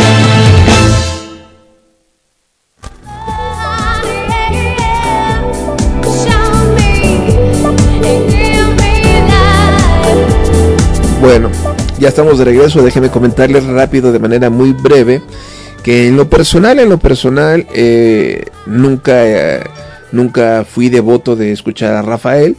Yo escuchaba a mi papá, el cual en paz, eh, en paz, en paz descanse, nombraba hace más de 20 años que, bueno, hace 19, 20 años que tiene de fallecido, escuchaba que, que mencionaba Rafael, que era un fenómeno muy grande tipo Luis Miguel hoy día, ¿no? Así lo comparaba. Este, que llenaba los centros nocturnos aquí en México cuando venía. Y bueno, una, una, una vez me di a la tarea de, de, buscar la música de Rafael y déjeme decirle que nunca fue de mi agrado. No hay, este, mi, es, es mi punto de vista, no me satisface ninguna canción de él. Sin embargo, cuando escuché esta canción de Mi Gran Noche, eh, tal vez por los arreglos, tal vez por ver eh, parte de este cantante en el escenario, tal vez por escuchar la, la, eh, la- la melodía, ver los músicos cómo la ejecutaban, pues consideré que sí fue una eh, pues un parteaguas en esa época Rafael como tal ahorita que me están haciendo la, la, la petición de dedicar esta canción, eh, pues déjeme decirle que ya habíamos escuchado esa letra y bueno, pues igual, ¿no? Que aquellas personas nocturnas, yo, yo me jacto de ser una persona nocturna, un animal nocturno, eh, pues tal vez esas, esa canción que dice que hoy será mi, mi gran noche, ¿no? Eh, pues ahí está con todo cariño, con todo este brevario histórico y, lo que lleva a esta emoción de escuchar precisamente a Rafael cantando esta canción que se llama La Gran Noche. Ahora, bueno, vamos a darle paso ya a la pregunta de nuestro amigo que ya debe de estar ahí casi durmiéndose, eh, porque le estamos dando largas y largas y largas y largas a la pregunta que nos está planteando mi querido amigo Alet, es decir, arroba franco con bajo Alex, en donde, insisto, y nos pregunta, vuelvo a plantear la, la, pregunta, en donde dice, buenas noches, ¿qué opina de la tirada de Caracol cuando nace Olokun de Osha? A Gana Eri lo considera como Ita. Bueno, mi querido ah, Alet, vamos a hablar, Alet, mi querido Alet, vamos a decir, bueno, permíteme decir lo siguiente. Si vamos a hablar de unidad, yo considero, yo considero, no porque sea un genio, no porque sepa muchos, pero sí te lo puedo decir, porque es lo que yo he vivido, lo que yo he visto eh, y aprendí de lo que se hacía en Cuba, en el sentido de que lo, yo, yo, yo le llamo mis padrinos, los negros, eh, con, con- mucho aprecio, con mucho cariño en la connotación de negro, negro así, porque de hecho te decía, oye, mi negro, oye, esto mi negro, bueno. Entonces te comento que eh, ellos, ellos me decían, cuando tú quieres tener una conversación, cuando tú quieres tener una conversación con tu santo, cuando quieres tener una conversación ejemplo, ¿no? Con, Olwa- con Obatalá, con Changó, con Ochun, con Yamayá, cuando tú quieres tener una conversación completamente directa, es decir, que no sea como un registro de, de, caracol, cuando en un momento dado, ese es primer punto, segundo punto, cuando en un momento dado en agradecimiento, ejemplo, le voy a dar a Obatalá, le voy a dar a Ochun, le voy a dar a Changó, animal de cuatro patas, ellos siempre sostuvieron, fue lo que me transmitieron como enseñanza, es lo que te planteo mi querido Alet, es que en un momento dado, eh, cuando das el animal de cuatro patas, ellos te decían, el animal de cuatro patas, las cuatro patas, las cuatro patas significan que va a caminar, por lo tanto, ese orisha va a hablar, va a caminar, va a decirte ese consejo, te va a hablar en una plática directa. Y esa es la manera, ellos sostenían, es la manera en, el momento en que nace un Ita. Si yo quiero tener esa conversación directa con Obatala, le damos un animal de cuatro patas, y tengo la conversación directa mediante ese eje de la guarda con ese ITA que nos va a decir, por cierto, déjame decirte que si vamos a hablar desde ese punto de vista y aceptamos esta teoría del ITA, entonces todo lo que se diga en ese registro, en ese registro de batalla cuando se baja ese ángel de la guarda, yo diría que sería obligación de nosotros en nuestra libreta de santo, por eso se llama libreta de ITA, porque ahí están los consejos de cada uno de los santos que viene hablando con nosotros, que es completamente distinto al hacer un registro. Ahora, desde otro punto de vista, cuando estamos hablando del planteamiento, el ITA ya quedó ahí resuelto. Cuando estamos hablando precisamente de la letra como tal, Agana Eri, Agana Eri, entonces diríamos, eh, bueno, déjenme explicarles, déjenme explicarles lo siguiente para poder hablar de Agana Eri. Estaríamos hablando de que nosotros, como sacerdotes de Ocha, eh, tenemos un caracol que se llama el caracol de Eleguá, el Obi de Eleguá, el, eh, vamos a llamarle el oráculo del Obi. Eh, de, perdón, del Curi, del Curi, del, Curi, Obi es el coco, el oráculo de el Curi. Entonces, por lo tanto, la única manera que nosotros pudiéramos hacer un registro a un ahijado sería con ese, con ese, con, ese car caracol de Leguá, con ese Curi sería la única manera. Podría, hay, hay distintas tendencias, hay distintas maneras, como es el caracol, como es eh, el, el, chamalongo, como lo es el ecuele, y bueno, este, y el obi también.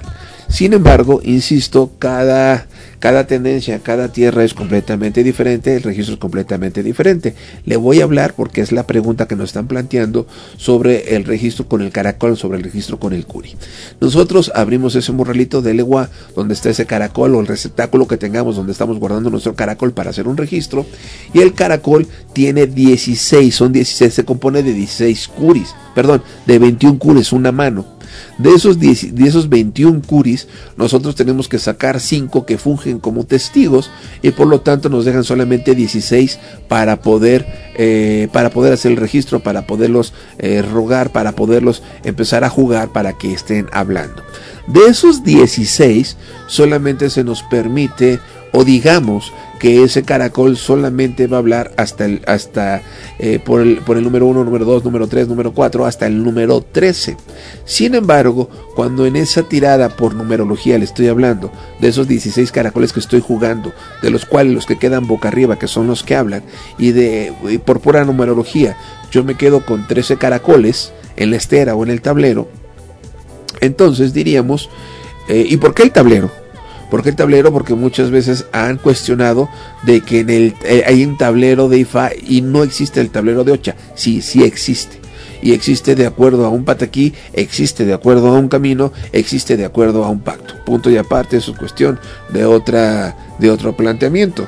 Entonces, eh, le, le comento eh, permítame, permítame, estoy haciendo aquí un pequeño eh, intervalo. No sé si todos me puedan escuchar porque ya me están mandando mensaje que si el programa ya se acabó. Yo les digo que no, no, no se ha acabado. Seguimos transmitiendo, seguimos aquí todavía con el tiempo que llevamos en, pantalla. Y, si usted, y bueno, este seguimos todavía, me están diciendo que si ya lo acabamos.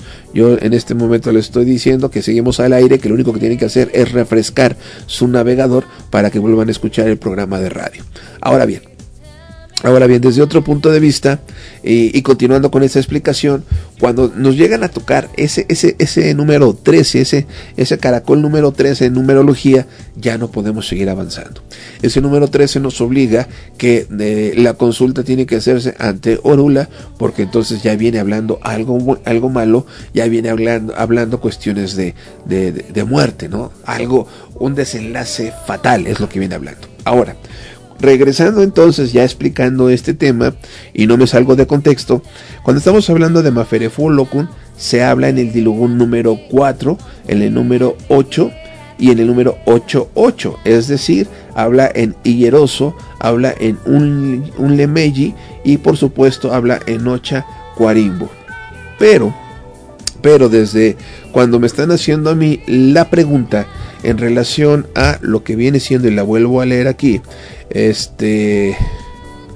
Uh, uh, uh, y en relación, es que me están, perdón que me están interrumpiendo.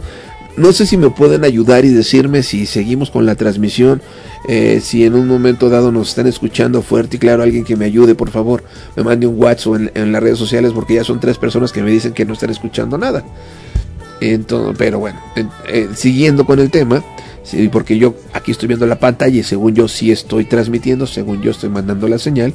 Entonces, bueno, en Agana Eri como tal, Agana Eri como tal, diríamos que es una tirada. En esa tirada, o Gana Eri, de acuerdo a, vamos a llamarle, de acuerdo a los pataquís, eh, estaríamos hablando que el, la letra o Gana Eri va más allá de lo que viene siendo el número 13, el número 14.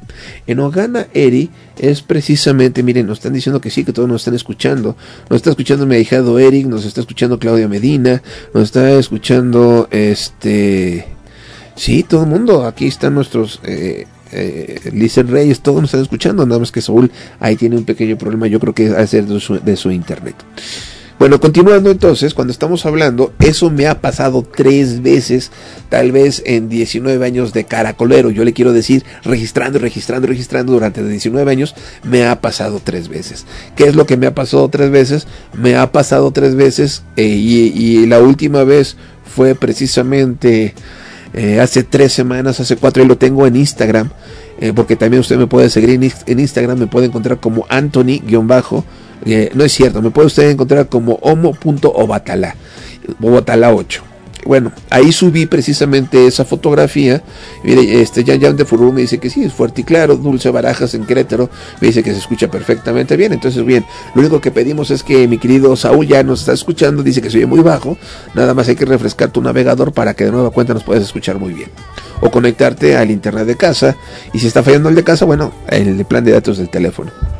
Bien, prosigo. Eh, regresando a esta explicación, en, eh, tres, les decía a usted que en tres, tres veces en estos años de caracolero, el caracol, todos los caracoles caen boca abajo, es decir, ninguno habló, ninguno habló. Cuando ninguno de ellos habla, entonces nosotros decimos Ogana Eri. Y en relación a este de Ogana Eri, estaríamos hablando, insisto, si yo le dije a usted que yo me quedo con 16 caracoles para rogarlos, Eri sería el número 17. ¿Y por qué no se ve el 17 en el tablero? Porque nada más tengo 16, insisto, porque de la mano de 21 quité 5, me quedo con 16 y precisamente Eri es el 17. Usted no lo está viendo, no lo tengo representado en el tablero, lo saqué del tablero porque yo consulto el tablero, lo saqué del tablero y desde este punto de vista entonces debemos entender que efectivamente a la pregunta, yo diría, efectivamente a la pregunta de la que está planteando Alet es donde nace Olokun. Pero Olokun está naciendo en una letra muy alta que llamaríamos candela.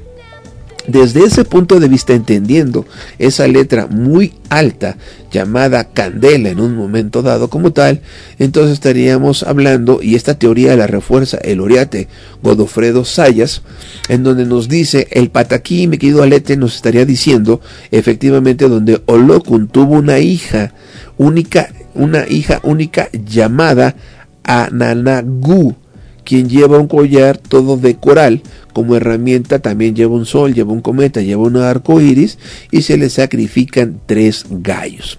Es una orilla que no que se recibe y que no se asienta. Cuando estamos hablando de por qué serán tres gallos, porque en un momento dado múltiplos de tres estaríamos hablando lo que yo le estoy diciendo. Solamente tengo 15, solamente tengo 15 caracoles, vamos en múltiplos de múltiplos de 3, 3, 6, 9, 12, 14, 16. Ahí nació entonces, por un lado.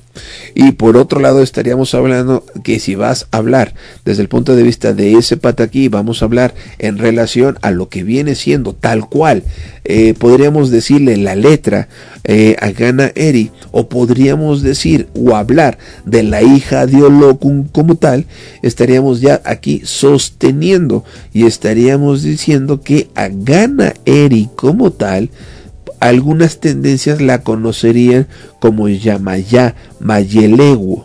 Sin embargo, si tú refieres Yamayá Mayelegu, muchos, yo diría el 90% de los estudiosos de la cultura yoruba dirían que esto es completamente falso, que es lo peor, que es lo malo, que es una posición de falsedad, una, una posición de una posición, perdón, de, de, de, de, de mentira.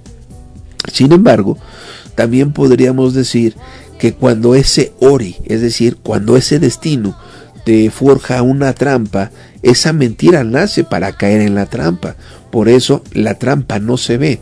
Por eso solamente tengo eh, los caracoles que estoy eh, jugando, que son 15, y en, eh, y en este nace en el 16. No lo estoy viendo. Entonces voy a caer precisamente en esa trampa. Sin embargo, sin embargo, eh, esa letra nos habla del pacto que surge entre Oko, es decir, Oricha Oko, y Olokun en donde estaríamos hablando que el pacto del Orisha Oko como tal con uh, eh, Ogana Eri, es decir, la hija de Olokun, este es un título que se le recibe como un título real de Okere en tierra de Hoyo. Y por lo tanto, estaríamos hablando donde se insulta, donde se falta el respeto, donde se sacan los defectos de las personas, donde hay una destrucción. Por lo tanto, debemos de entender con Ogana Eri, debemos de entender el pacto que se hace Ogana Eri con Olokun para efecto de que no exista una destrucción, para efecto de que no exista una muerte, para efecto de que no se una enfermedad incurable, para efecto en un momento dado de que este no se pierdan todas las cosas, no se destruya nada. Por eso entonces, insisto, en esta letra no se habla, esta letra tal vez podríamos decir no se ve, podríamos decir tal vez que esta letra anuncia cosas de candela. Y bueno, espero que con ello la explicación haya sido eh, pues grande, satisfactoria para mi querido amigo este Alet y el cual también aquí nos dice que sí, que estamos transmitiendo sin problema alguno. Mi querido Alet, servido y espero que la explicación haya sido suficiente bastante para poder este pues quedarnos contentos o en su caso con todo gusto te estoy leyendo y pues no, pues ahí podrías poner también si gustas amigo este decir que estamos bien o es volver a plantear o en un momento dado si quieres este hundar más en el mismo lo hacemos con todo gusto.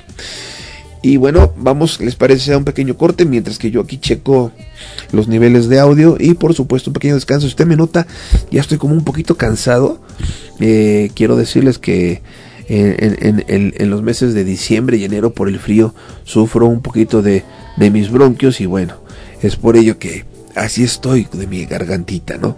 Me lo permite, voy a un pequeño corte, regreso después del mismo si no hay nada más para seguir avanzando y darle las gracias eh, por este programa del día de hoy. Los voy a dejar con algo que también me llama mucho la atención, tiene mucho ritmo y dice de la siguiente manera, escúchelo.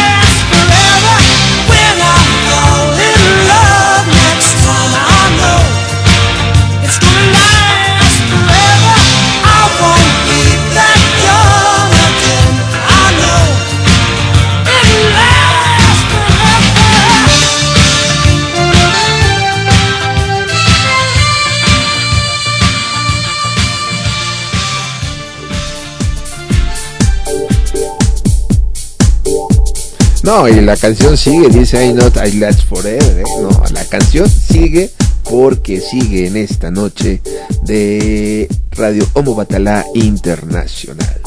Ahora también, sí, continuando, continuando con todo lo que estamos diciendo, porque déjeme decirle que yo dije, bueno, pues ya todo el mundo se durmió y vamos en un momento dado a dar por terminado nuestro programa, pero no, siguen y siguen las preguntas en relación a Mafere Folokun.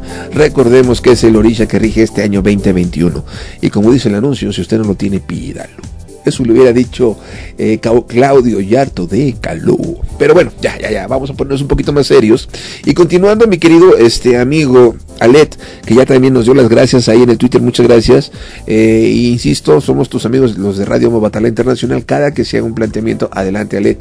Le- Y si algún día deseas eh, que salir al aire, con todo gusto te hacemos una llamada, la programamos, hacemos una llamada y te damos esa, esa oportunidad para que puedas mandar saludos, para que puedas platicarnos, para que puedas en un momento, en un momento dado debatir y platicar y plantear con todo gusto, claro que sí. Y bueno, déjenme decirles, porque ya viene lo complejo, ya viene, eh, vamos a decir, lo más importante sobre lo que es el orisha de este Maferefú o Locon como tal. Continuando, continuando con lo- el planteamiento de nuestro querido amigo Alet en relación perdone usted, en relación a lo que viene siendo precisamente esa, esa letra, vamos a llamarle, esa eh, es el concepto Agana Eri como tal, también quería, se me olvidó, se me pasó completamente, pero también es menester platicar que en un momento dado como tal, si vamos a hablar de Olokun, estaríamos hablando de que Olokun como tal es un orisha muy importante. E importante en el sentido de que Maferefu o Locum como tal ayuda a resolver los problemas más inesperados, los problemas más insuperables, aquellos problemas que tal vez no tienen una solución. Por lo tanto, no lo digo yo, lo dice la letra del año, también lo dice eh, la historia yoruba, la mitología yoruba y lo sustentan los pataquís, dicen que Maferefu o Locum como tal conlleva a ese odara, a esa fortaleza de la persona desde el punto de vista de salud, desde el punto de vista de la economía, desde el punto de vista de las cosas materiales. Lo importante de todo esto no lo digo yo, lo dice los pataquís, lo dice la mitología yoruba, es muy importante saber invocarlo, es muy importante saber cómo se consagró, es muy importante saber cuál es su camino para efecto de qué, de darle esa continuidad y no en un momento dado que cualquier eh, entre comillas, padrino, sacerdote de Ocha de Ifá, meta la mano en un loco que ha sido entregado para efecto de tal vez darle de comer, como lo dice la letra del año. No, esto es muy complejo. ¿Por qué es muy complejo? Porque si hablamos y nos vamos a concentrar precisamente en el dilugún, es decir, en, en- en esa plática con el caracol, entonces diríamos que Ocha Kawaribo, es decir, Ocha Kawaribo, lo que yo le decía a usted, es cuando precisamente esos 16 eh, caracoles caen boca abajo. Ahí entonces es un significado, es un signo de que existe un Evo, hay un Evo pendiente, o se le tiene que hacer un Evo cuando se tiene ese Maferefu loco. Y por lo tanto, imagínese usted en la problemática que nos vamos a meter si no conocemos el camino de lo loco que tenemos, porque una de dos, o vamos a hablar o aconsejar de acuerdo a este, a este signo de Ocha eh, en Maribú, en donde o tiramos el agua que está dentro del receptáculo o consagramos el agua, porque se consagra hasta el agua que está dentro de este receptáculo. Y tal cual cuando se entrega, como es el caso para este 2021, como es el caso del Evo con este 2021, esa agua se consagra. Una vez que sea consagrado para el caso de que se va a entregar, se lo dijimos, por ejemplo, a, a Dulce Barajas, que nos está escuchando en Querétaro, en donde con esa agua se tienen que bañar, porque es donde vienen los secretos, secretos que en un momento dado se conjugan dentro de la consagración de Olokun. Insisto, es lo que dice la mitología, es lo que dice el Dilugún, no es lo que yo voy a inventar. Por eso también la letra del año dice, si no sabe, no invente, si no sabe, no hable. Dice la letra del año en uno de sus signos principales. Dicen, la lengua se cansa. Imagínate cómo se cansan los que te han escuchado. Habla de la letra del mentiroso, de la letra del que promete, de la letra del que dice y cansa. Por eso entonces, en esa letra, en ese signo, en ese dilogún, es precisamente donde eso lo con mucho cuidado, insisto, si lo tiene, hay que atenderlo. Si se lo entregó su padrino, vaya con él, porque ese camino solamente lo conoce su padrino. No es el hecho de que yo agarre el loco con quien quién sabe quién lo entregó, le meta mano y vamos a disque consagrar, vamos a empujarlo, vamos a que camine este 21-21. No, no se puede, yo no lo haría, porque yo no conozco eh, cómo la carga, yo no conozco el camino, yo no conozco sus atributos, yo no conozco si esa agua se consagró o no se consagró. Es lo que yo quiero, no sé si me estoy dando a entender. Porque esa agua, insisto, acuérdese que en estos, en este mes de enero, algunos días llovieron. Precisamente no es una estupidez hablar de una letra del año la cual se tiene que respetar. ¿Por qué? Porque dentro de eso, precisamente dentro de ese camino de esa ocha carimbumbu, este, de esa ocha marimbu como tal, dentro tal vez de la misma pregunta que nos está haciendo Alet, en donde estamos hablando de Agana Eri, nos conlleva en un momento dado cuando tenemos a Olokun de vaciar el agua que tenemos y consagrarla. Puede ser agua de mar, puede ser agua de río. Y también dice la letra, puede llegar a ser hasta agua de lluvia. Puede ser una agua de una presa. La cuestión es saber qué es lo que vamos a hacer, porque si no, así como Olokun da la estabilidad, así como el protege de, la, de las cosas eh, que no tienen de la manera en cómo superarse, así como Olokun va a dar esa riqueza, esa estabilidad y esas cuestiones materiales, Olokun te va a hundir, Olokun te va a acabar, Olokun te va a destruir cuando le metan mano y no se sepa qué hacer, y va a pegar en esa enfermedad.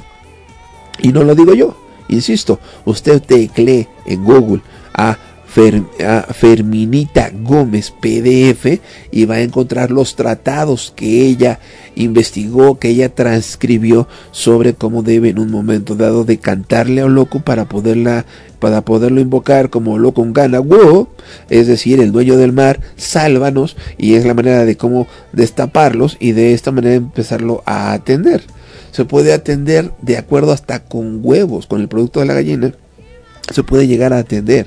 Estos huevos en un momento dado llevan una, una manera, un método de cómo se va a atender, cómo se les va a presentar, cómo se le va a cantar, cómo se le va a retirar. Puede ser que de algún camino un secreto hable de una tinaja. Puede ser que dentro de los nuevos, dentro de los nueve caminos espirituales que tiene este Olokun como tal, en un momento también conlleve el hecho de que, espera, estoy escuchando un poquito de interferencia, de que este hecho como tal, en un momento el agua, insisto, se debe consagrar. Los caracoles que le acompañan a la carga de Olokun se deben también de cargar como con el camino que tiene Olokun, como con el registro que se le va a hacer como precisamente conociendo cuál es el origen del mismo. Y bueno, este también me quería comentarles en un momento dado ya le dije lo que ayuda, cómo consagra sus atributos, eh, lo que en un momento va a impulsar. Y bueno, ¿qué le parece? Vamos a un corte rápido, vamos a un corte, porque también me están pidiendo una canción eh, y con todo gusto la vamos a plantear para, para Claudia Medina. Y este regresamos nada más para cerrar y explicarle a grosso modo qué es lo que le podemos poner a ese orisha de Semaferefolo con algunos adimus, los cuales este tal vez son aconsejables eh, eh, y planteados en lo que viene siendo en la letra del año. Si usted me lo permite, vamos con esta petición que nos hizo Claudia Medina. Y dice de la siguiente Híjole, creo que no lo tenemos en la base de datos. No lo tenemos actualizado. Pero bueno, vamos, vamos pues con la canción que Dios está pidiendo y regresamos después del corte.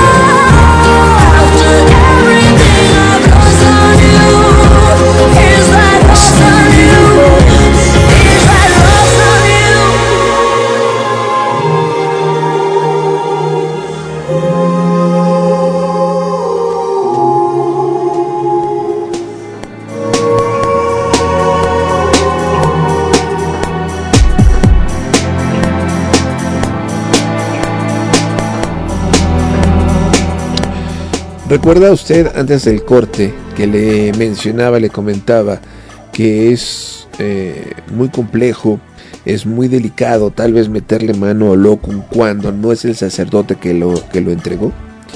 Le voy a decir por qué, por qué sostengo eso, porque en un momento dado se lo voy a platicar porque llegaron los comentarios de en dónde se encuentra dicho sustento. Y déjeme ver si mi productor todavía sigue por ahí monitoreándonos, que espero que sí se encuentre, déjeme ver si ya nos contestó y si aquí está. Aquí está nuestro señor locutor. Ok, ok, ok. Ah, bien, va, ok.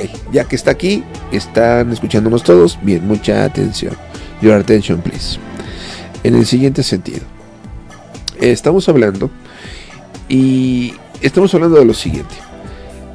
El Tata Gaitán como tal, el Tata Gaitán, se considera que Tata Gaitán fue uno de los pilares fundamentales del palo, el palo monte, el palo monte en Cuba. Se considera, hay, hay leyendas que dicen que el Tata Gaitán, este, que era muy extraño porque el Tata Gaitán, siendo africano, siendo africano, eh, descendiente de africanos directos, en esa época cuando Cuba aún era colonizada, se decía que Tata Gaitán podía andar de manera libre, ¿no? Sin salvoconducto alguno. Y algunos decían que lo hacía porque él se mezclaba, se rodeaba, se codeaba con los poderosos, es decir, con los europeos, con los españoles. Eh, ¿Y por qué se codeaba con ellos? Porque de manera muy eh, por debajo de una cultura, de una sociedad cubana, cubana española, se decía que Tata Gaitán era precisamente, entre comillas, el brujo de toda esta gente blanca, de toda esta gente poderosa. Pero, si usted va a hablar de Tata, Tata porque es el padre, o Tata porque es el dueño de, de, de, de, la, la, de la prenda, es decir, el Tata Inquisi. ¿Por qué es el Tata? Ese era un misterio. Sin embargo, vamos a investigar los orígenes, la evolución de la provincia de Matanzas en Cuba y vamos a encontrar como primer vestigio de Matanzas hacia Cuba que es Matanzas, precisamente la provincia donde nace el, el palo donde nace la cultura del palo y de ahí la descendencia del palo monte, del palo mayombe y por supuesto la continuidad de la sociedad quimbisa. Por lo tanto, deberíamos de darle la jerarquía al Tatagaitán primero de conocedor de los secretos del Infumbe y el conocedor de los secretos de la Oche. Punto número dos. El Tata Inquisi, eh, el Tata Inquisi o el Tata Gaitán da entrada y cavidad al culto de Olokun. Y lo primero que él enseñó, precisamente cuando se, eh, se consagraba un Olokun, cuando a ese Olokun le consagrabas el agua, le consagrabas las sotas, le consagrabas los fundamentos, le consagrabas las deidades que lo acompañaban, lo complementabas o lo reforzabas. El Tata Gaitán decía, y así lo escribió en uno de sus libros, decía que todos, todos en Matanzas le temían dar de comer a Olokun, porque él sostenía que Olokun como tal es una deidad que representa a un muerto. Por lo tanto, transcribe tal cual se lo voy a leer. El darle de comer a Olokun es simplemente darle de comer a un muerto. Y para darle de comer a un muerto deberá de morir uno, para que de esta manera sean dos muertos los que comen.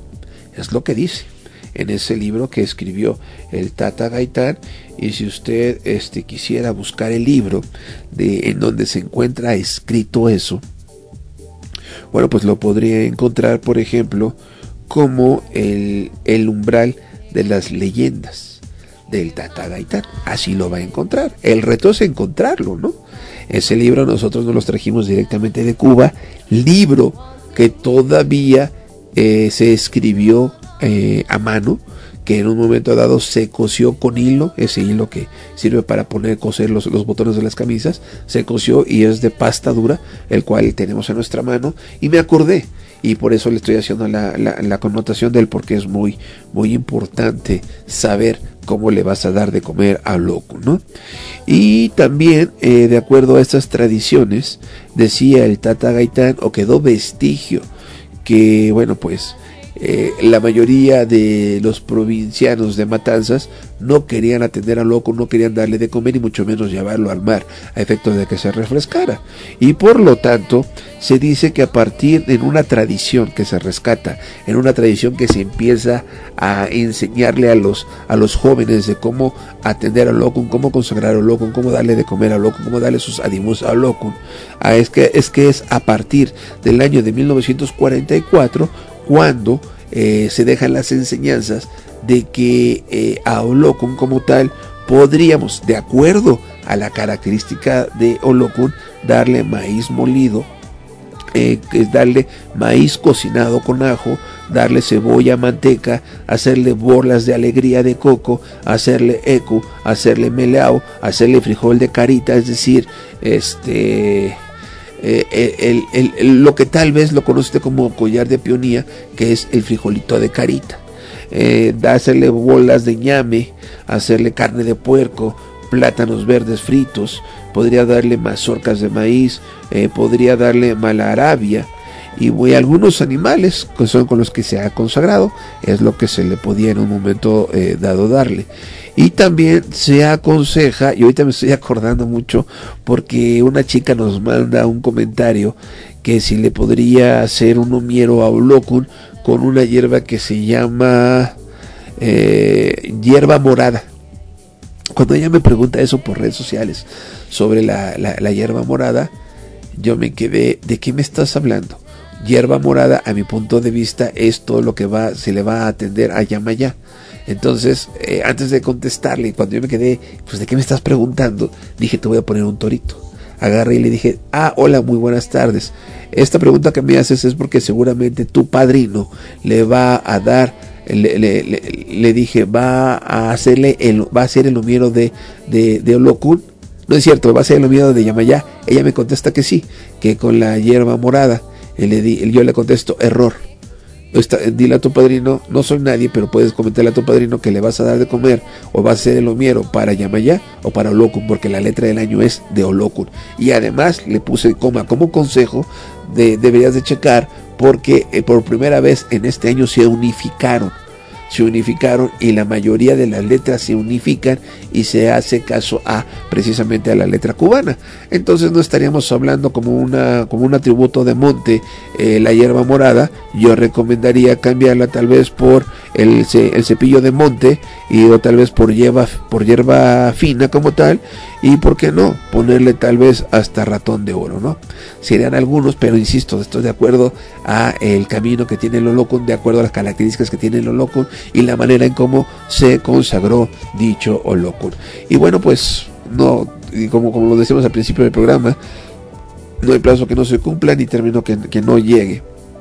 Por, por hoy es todo y les doy las gracias a todos ustedes por habernos acompañado en este programa de Radio Mobatalá Internacional. Y de nueva cuenta gracias a todos ustedes porque sin ustedes estando ahí interactuando, preguntándonos, este programa de Radio Mobatalá Internacional no, no tendría ese feeling, no tendría esa razón de ser y por supuesto no en un momento dado cumpliría con la finalidad de, es de dar a conocer esta religión tan hermosa para mí única que es la transmisión de la cultura yoruba. Muchas gracias a todos ustedes que nos están escuchando, que están desvelando con todos nosotros y fue un placer haber estado con ustedes. Y bueno, eh, en las redes sociales, insisto, de eh, Twitter de arroba santería-h, háganos llegar su comentario. Háganos llegar si quiere que este programa de radio sea de manera eh, todos los viernes como se venía estilando o pod- podríamos eh, proyectarlo para cada 15 días en viernes y de esta manera pues no sea tan abrumador. De esta manera no es- este, saturar lo que es el tema y, y los temas de investigación de la cultura yoruba. Muchas gracias a todos ustedes y que tengan un excelente fin de semana. Gracias por acompañarnos en un programa más de Radio Homo Atalá Internacional. Productor y director Fausto Fernández. Conducción Antonio Hernández. Redes sociales Giselle Reyes. Podcast Javier Carrillo. Difusión en Panamá Eduardo González. Difusión en España Sanaro Sobatalá. Difusión en Venezuela Alejandro Morgado. Te esperamos en nuestra próxima emisión.